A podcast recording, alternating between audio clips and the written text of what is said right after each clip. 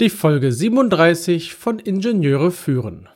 Unterschiedliche Menschen haben unterschiedliche Charakterzüge und Eigenschaften. Und wie bei der Kommunikation gibt es zur Orientierung auch hier ein Vier-Quadranten-Modell.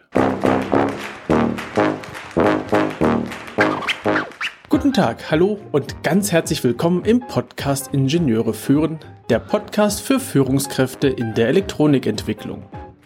Es geht um Führung von Ingenieuren, Schnittstellen zu anderen Fachabteilungen, Qualitätssicherung im eigenen Bereich und weitere Themen direkt aus der Praxis. Guten Tag, mein Name ist David Kirchner, ich bin Führungskraft in einem mittelständischen Unternehmen, freiberuflicher FPGA-Spezialist, Reviewer und Lehrbeauftragter an der Beuth Hochschule in Berlin. Wir alle haben unterschiedliche Charaktere in unserem Team, unserer Gruppe oder auch unserer Abteilung. Und ein erfolgreiches Team zu formen bzw. ein bestehendes Team erfolgreich zu führen, dafür brauchst du das Wissen um die Charaktere und die Eigenschaften deiner Mitarbeiter. Es geht auch darum, die richtigen Aufgaben an die richtigen Mitarbeiter zu verteilen, nämlich die Aufgaben, die den Vorlieben deiner Mitarbeiter entsprechen. Außerdem möchtest du gerne die Stärken und die Schwächen ausgleichen und, und dass sich bestimmte Eigenschaften nicht gegenseitig blockieren, wie beispielsweise ein äh, Chaos mit einem Ordnungs- oder einem Sicherheitssinn oder aber Fachwissen mit Gemeinschaftsgeist, Qualitätsbewusstsein mit Kreativität. All das kann zu Unruhe in deinem Team führen. Du brauchst im Prinzip für jeden Charakter ein geeignetes Führungsverhalten und genau darum geht es heute in dieser Folge. Es gibt von dem Psychoanalytiker Michael McCoby, ich hoffe, ich spreche den Namen jetzt richtig aus, ein, ähm, ja, man kann sagen, ein Vier-Quadranten-Modell, auch wenn das erstmal so nicht tituliert wurde. Es passt aber ganz gut. Das sehen wir nämlich gleich, wenn wir uns die äh, verschiedenen äh, Eigenschaften und ähnliches anschauen. Der Herr Maccabi hat lange Untersuchungsreihen durchgeführt und vier typische Mitarbeitercharaktere herausgearbeitet. Es geht hier um das Verhalten im Team und auch das sei gesagt, diese Charakterisierungen sind eher selten in Reinkultur anzufinden. Das heißt, es ist meistens irgendwo dazwischen. Ich finde das trotzdem eine ganz gute Hilfestellung, wie du deine Mitarbeiter einschätzen kannst und auch wie du dann, wenn du das weißt, deine Mitarbeiter führen kannst.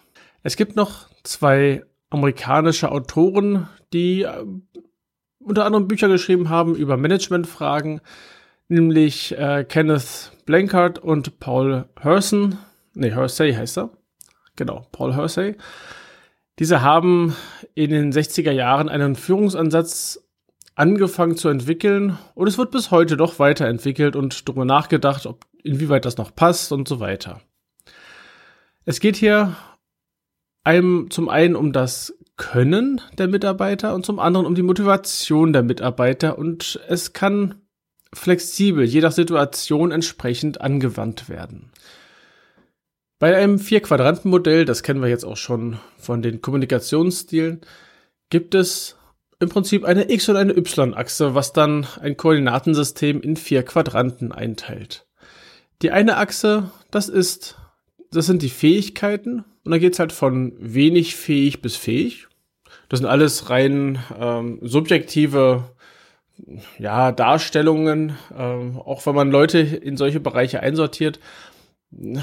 Ja, es ist einfach so eine kleine Hilfestellung, wenn man denkt, ja, ist jemand weniger fähig, jemand anderes ist mehr fähig.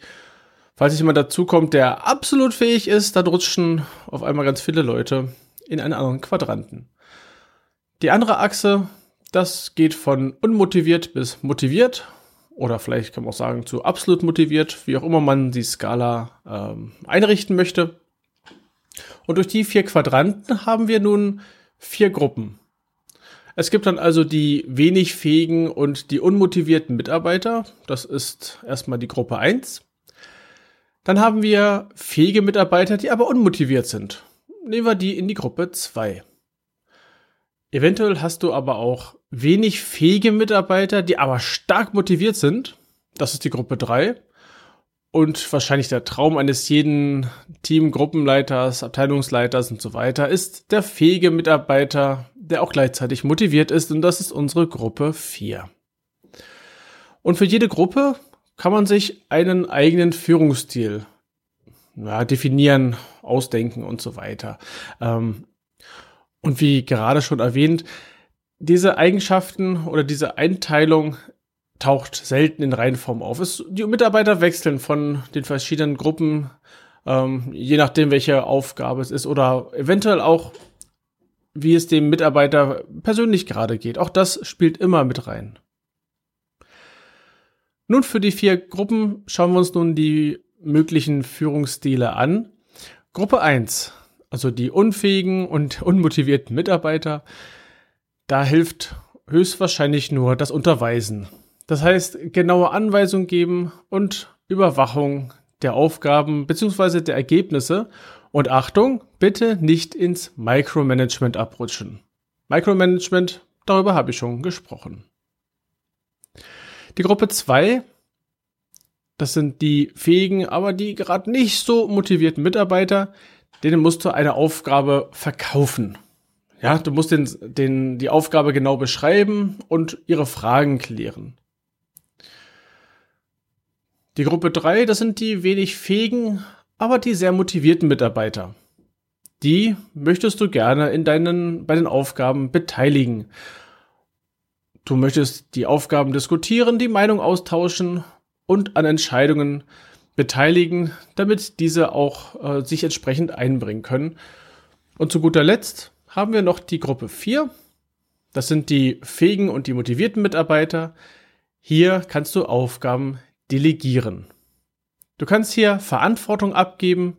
Du kannst diese, ähm, die Mitglieder dieser Gruppe eigenständig entscheiden lassen und ihnen auch die Umsetzung überlassen. Das heißt, sie können relativ frei arbeiten. Klar, wie es halt beim Delegieren ist, mit äh, ab und zu mal schon gucken, was die Leute so treiben. Nur die Gruppe 4 sind die, die am unabhängigsten arbeiten. Nun, ich weiß auch, dass die Charaktere von Mitarbeitern nicht unbedingt identisch mit ihren Fähigkeiten sind.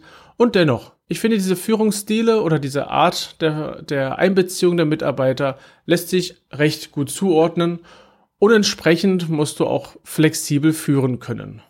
Mal was verkaufen, mal die Leute beteiligen, mal tatsächlich die Aufgabe richtig erklären und übergeben. Ja, und das ist ja sowieso etwas, was du anstreben solltest, zumindest in meiner Welt, das ist das Delegieren. Und damit belasse ich es auch für heute. Schreib mir und gib mir gerne Feedback. Und falls du mal einen Themenvorschlag hast, ein Thema, was dich interessiert, über das ich sprechen sollte oder mal unbedingt sprechen muss, dann schreib mir. Und hat dir die Folge gefallen, dann empfehle diese Folge und gerne auch den ganzen Podcast. Und zwar an andere Kollegen und Freunde. Und natürlich freue ich mich auch sehr über eine 5-Sterne-Bewertung auf iTunes sowie eine Rezension. Weitere Informationen findest du in den Show Notes unter ib-dck.de slash if037. Gerne kannst du mir einen Kommentar zu dieser Episode schicken. Ich freue mich über jedes Feedback. Die Adresse lautet feedback at ib-dck.de. Das war die heutige Folge des Podcasts Ingenieure führen. Ich danke dir ganz herzlich fürs Zuhören. Nutze das Wissen und die Tipps, um deinen Arbeitsalltag zu vereinfachen und zu verbessern. So sage ich Tschüss und auf Wiederhören bis zum nächsten Mal, dein David Kirchner.